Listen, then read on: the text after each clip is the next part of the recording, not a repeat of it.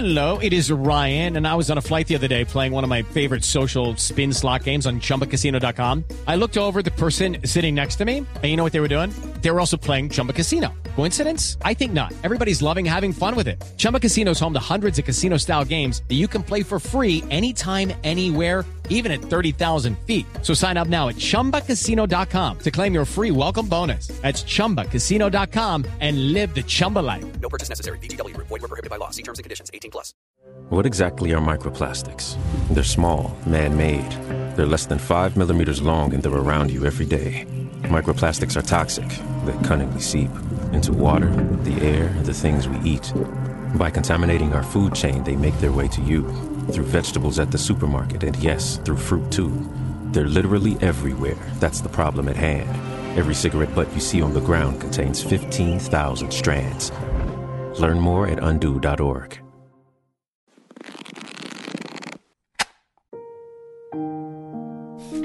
No se trata de lo que digas, sino cómo lo digas. Las palabras tienen poder. Las palabras no se las lleva el viento. Una imprudente palabra, nuestra ruina a veces labra. El pez muere por la boca.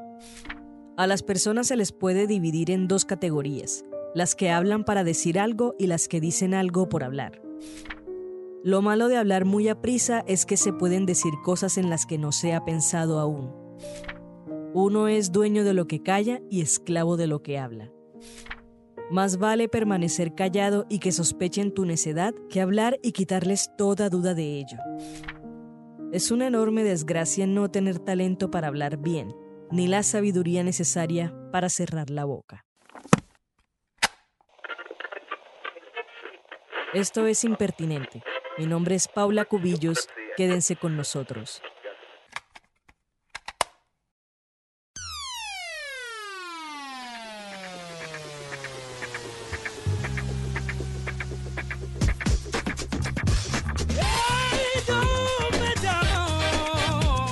Cada episodio de Yo Me Llamo dura aproximadamente una hora, pero las audiciones que vemos en pantalla pueden tomar hasta un día entero. Lo que sale al aire es curado por un editor, quien decide qué material vale la pena incluir en el programa, pero también se encarga de identificar situaciones problemáticas que sería mejor no incluir en el episodio.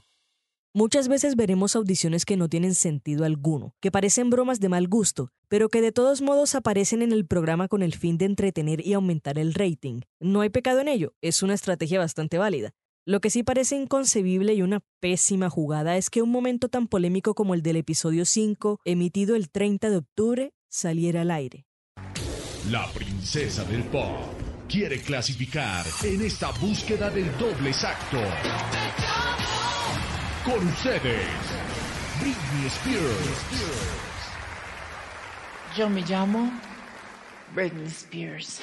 Ay, Dios. Wow.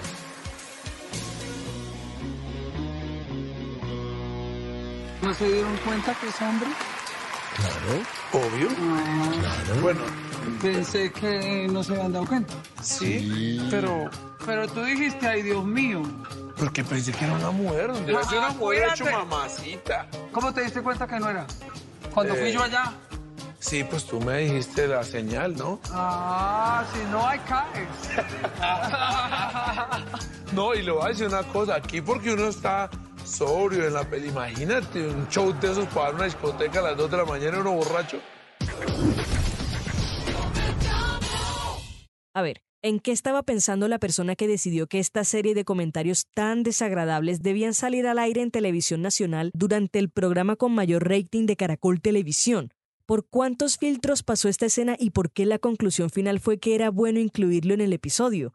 ¿En verdad a nadie del equipo de edición le pareció que lo que dijeron Amparo Grisales y Jason Jiménez era ofensivo y estaba fuera de lugar? Nadie consideró las posibles consecuencias que podía traer. Cuando se trata de realities, siempre nos quieren vender que la culpa o la responsabilidad es de la edición. Amparo lo hizo en una entrevista con Semana poco después de la polémica. Yo hasta le dije, qué divino estómago, ya lo quisiera yo. Y qué bonita y qué cuerpazo. Eso, desafortunadamente, nadie tiene la culpa. En la edición no quedó.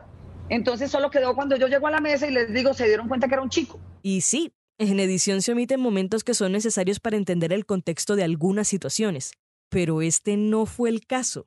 En Yo me llamo, lo único que hicieron unos episodios después fue tratar de tapar el error de los jurados con una serie de escenas donde halagaban a las personas LGBTIQ. Pero al final Amparo Grisales y Jason Jiménez hicieron esos comentarios. Pero vamos por partes. Empecemos con la lupa que usó Amparo. Mira, la lupa la uso yo con todo el mundo. Entonces se presentó una chica como Britney Spears y yo me fui con la lupa y la miré toda. Yo le miré el pelo, le miré los ojos, le miré la peluca, le miré todo. Y digo que le hice un paneo por todo el cuerpo como hice con todos. Pero aquí se revolucionó todo porque solo las redes empezaron a sacar la lupa solo cuando yo la apunté a los genitales. Y esa no fue la intención. Listo. Yo puedo entender que no hubo una intención diferente a examinar físicamente a Natalia Sierra, la concursante, de la misma forma que ya lo había hecho con otros y otras. A pesar de que cuando regresaba a su puesto Amparo hizo un gesto un tanto extraño que luego gracias a Jason supimos que era una señal. Pero bueno, supongamos que no se detuvo en sus genitales sino en su abdomen porque le parecía admirable y nosotros lo malinterpretamos. Pero luego... ¿No se dieron cuenta que es hombre? Claro. Obvio. Claro. Bueno. Pensé que no se habían dado cuenta. Sí, pero. Pero tú dijiste, ay Dios mío. Porque pensé que era una mujer. Debe ser una mujer hecho mamacita. ¿Cómo te diste cuenta que no era? Cuando fui Eh. yo allá. Sí, pues tú me dijiste la señal, ¿no? Ah, si no hay caes. No hay edición que haga que esto se escuche bien. Y no hay espacio para interpretaciones diferentes porque todo fue muy claro.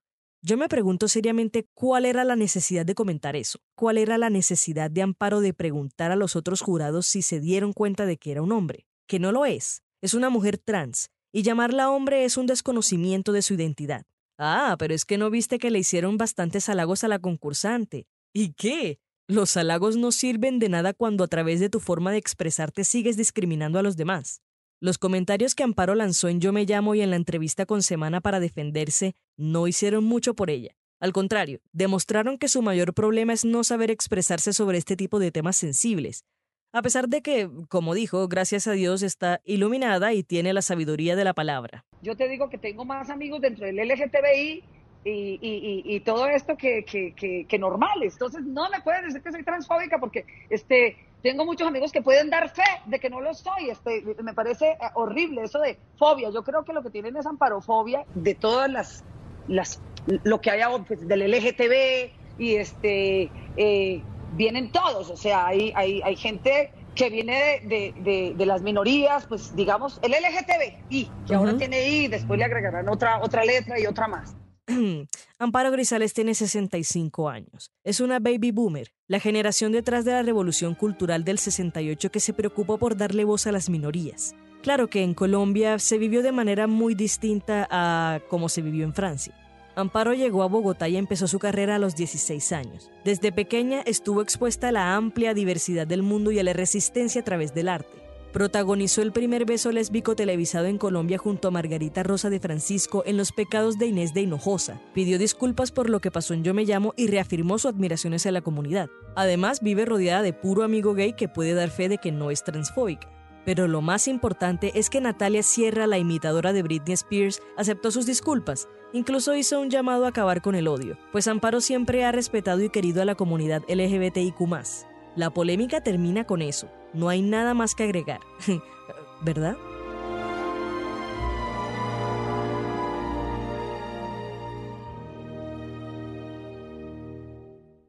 Reconozco la sensatez de Natalia para dejar ir lo que pasó y encontrar el camino hacia el perdón, pero las implicaciones de lo que dijeron Amparo Grisales y Jason Jiménez van más allá de una simple disculpa pública, una que, entre otras cosas, solo ayuda a ponerle fin al tema en los medios de comunicación, la mayoría de veces. El cómo se expresaron perpetúa una forma de narrar el mundo que muchos creemos ya no debería tener lugar en medios masivos como la televisión. Y en esta parte del episodio quisiera hacer énfasis en Jason Jiménez, porque siento que no se le dio suficiente importancia a lo que dijo. No, y le voy a decir una cosa, aquí porque uno está sobrio en la peli, imagínate un show de esos para una discoteca a las 2 de la mañana uno borracho. ¿Hasta cuándo se va a seguir validando la identidad de una mujer con base en la posibilidad de acostarse o no con ella? Yo me imagino que para hombres como Jason debe ser un ataque muy fuerte a su masculinidad reconocer que una mujer trans les llamó la atención. Tienen la necesidad de aclarar a toda costa que fue sin querer, que no sabían. Y qué sinvergüenza asegurar que en una discoteca, ebrio a las 2 de la mañana, habría oportunidad de que pasara algo que sobrio jamás sucedería. Decir algo así solo mantiene el discurso de que sostener relaciones sexoafectivas con una mujer trans es algo de lo que uno debería cuidarse, el error de borrachera que todos temen. Nunca ha habido ni habrá mala intención de nuestra parte. Yo me uno a un paro y si alguien se sintió ofendido, de nuestra parte, mil disculpas de corazón.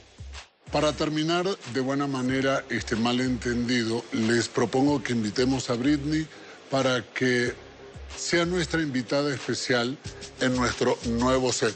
Ese es un argumento clásico al que la gente apela cuando se equivoca. No fue mi intención, es que mi intención no era esa. Listo, está bien, pero solo porque tus intenciones no eran malas no significa que lo que dijiste no hirió u ofendió a otras personas. Cuando ofendes a alguien y eres consciente de que lo que hiciste fue considerado un insulto, no te disculpas diciendo lo siento si ofendí a alguien o disculpen si alguien se sintió ofendido. Decir eso implica que la responsabilidad está en la persona que se ofendió y no en lo que tú dijiste. Es básicamente una lavada de manos que suena como una disculpa. Por un lado, cuando pides perdón, no te blindas con excusas. Las personas que necesitan convencer a los demás de lo buenas que son, quizá no lo sean, Asimismo, las personas que necesitan usar las amistades LGBTIQ como excusa para demostrar que no son homófobas o transfóbicas, quizá, mm, quizá lo sean, o tengan esa discriminación muy interiorizada. Por otro lado, a ver, solo porque tengas éxito no significa que cuando alguien esté en desacuerdo contigo, te tenga envidia o esté conspirando para destruirte. No todos son oportunistas tratando de aprovechar cualquier desliz. El mundo no gira en torno a ti y a veces eres tú el problema. Estos errores no se resuelven invitando a la imitadora de Britney Spears al escenario para demostrar quién sabe qué cosa. Y tampoco se resuelve poniendo escenas de los jurados halagando a personas LGBTIQ que audicionan. Estos errores se enmiendan reconociendo la ignorancia en nuestras palabras, aceptando que dijimos algo inapropiado, en lugar de dejarlo a criterio de quien se ofendió. Se resuelve reconociendo el impacto de lo que sale de nuestras bocas y luego de eso lo único que hay por hacer es crecer y demostrar con acciones lo que aprendimos. A quienes nos quejamos y reflexionamos sobre lo que pasó, nos llamaron la generación de cristal, como siempre. Y me gusta cómo suena, ¿sabes? Porque cada vez que las nuevas generaciones se rompen con un comentario o con una acción, los de generaciones pasadas se cortan, sangran, y los que vienen después de nosotros observan y aprenden. Creemos que ya no se pueden dejar pasar estos errores, que las palabras cargan consigo un gran poder que requiere una gran responsabilidad y que no podemos seguir justificando ciertas cosas con la edad. Si no señalamos lo que está mal, ¿cómo vamos a saber qué cambiar? Lo único que buscamos cuando hablamos de esto es que esos pensamientos, comportamientos y personalidades retrógradas que son normales y admiradas hoy no sean las mismas que se admiren mañana, en el mundo que muchos queremos construir, no hay espacio para personas que no entiendan el lenguaje como un arma que puede edificar o dañar.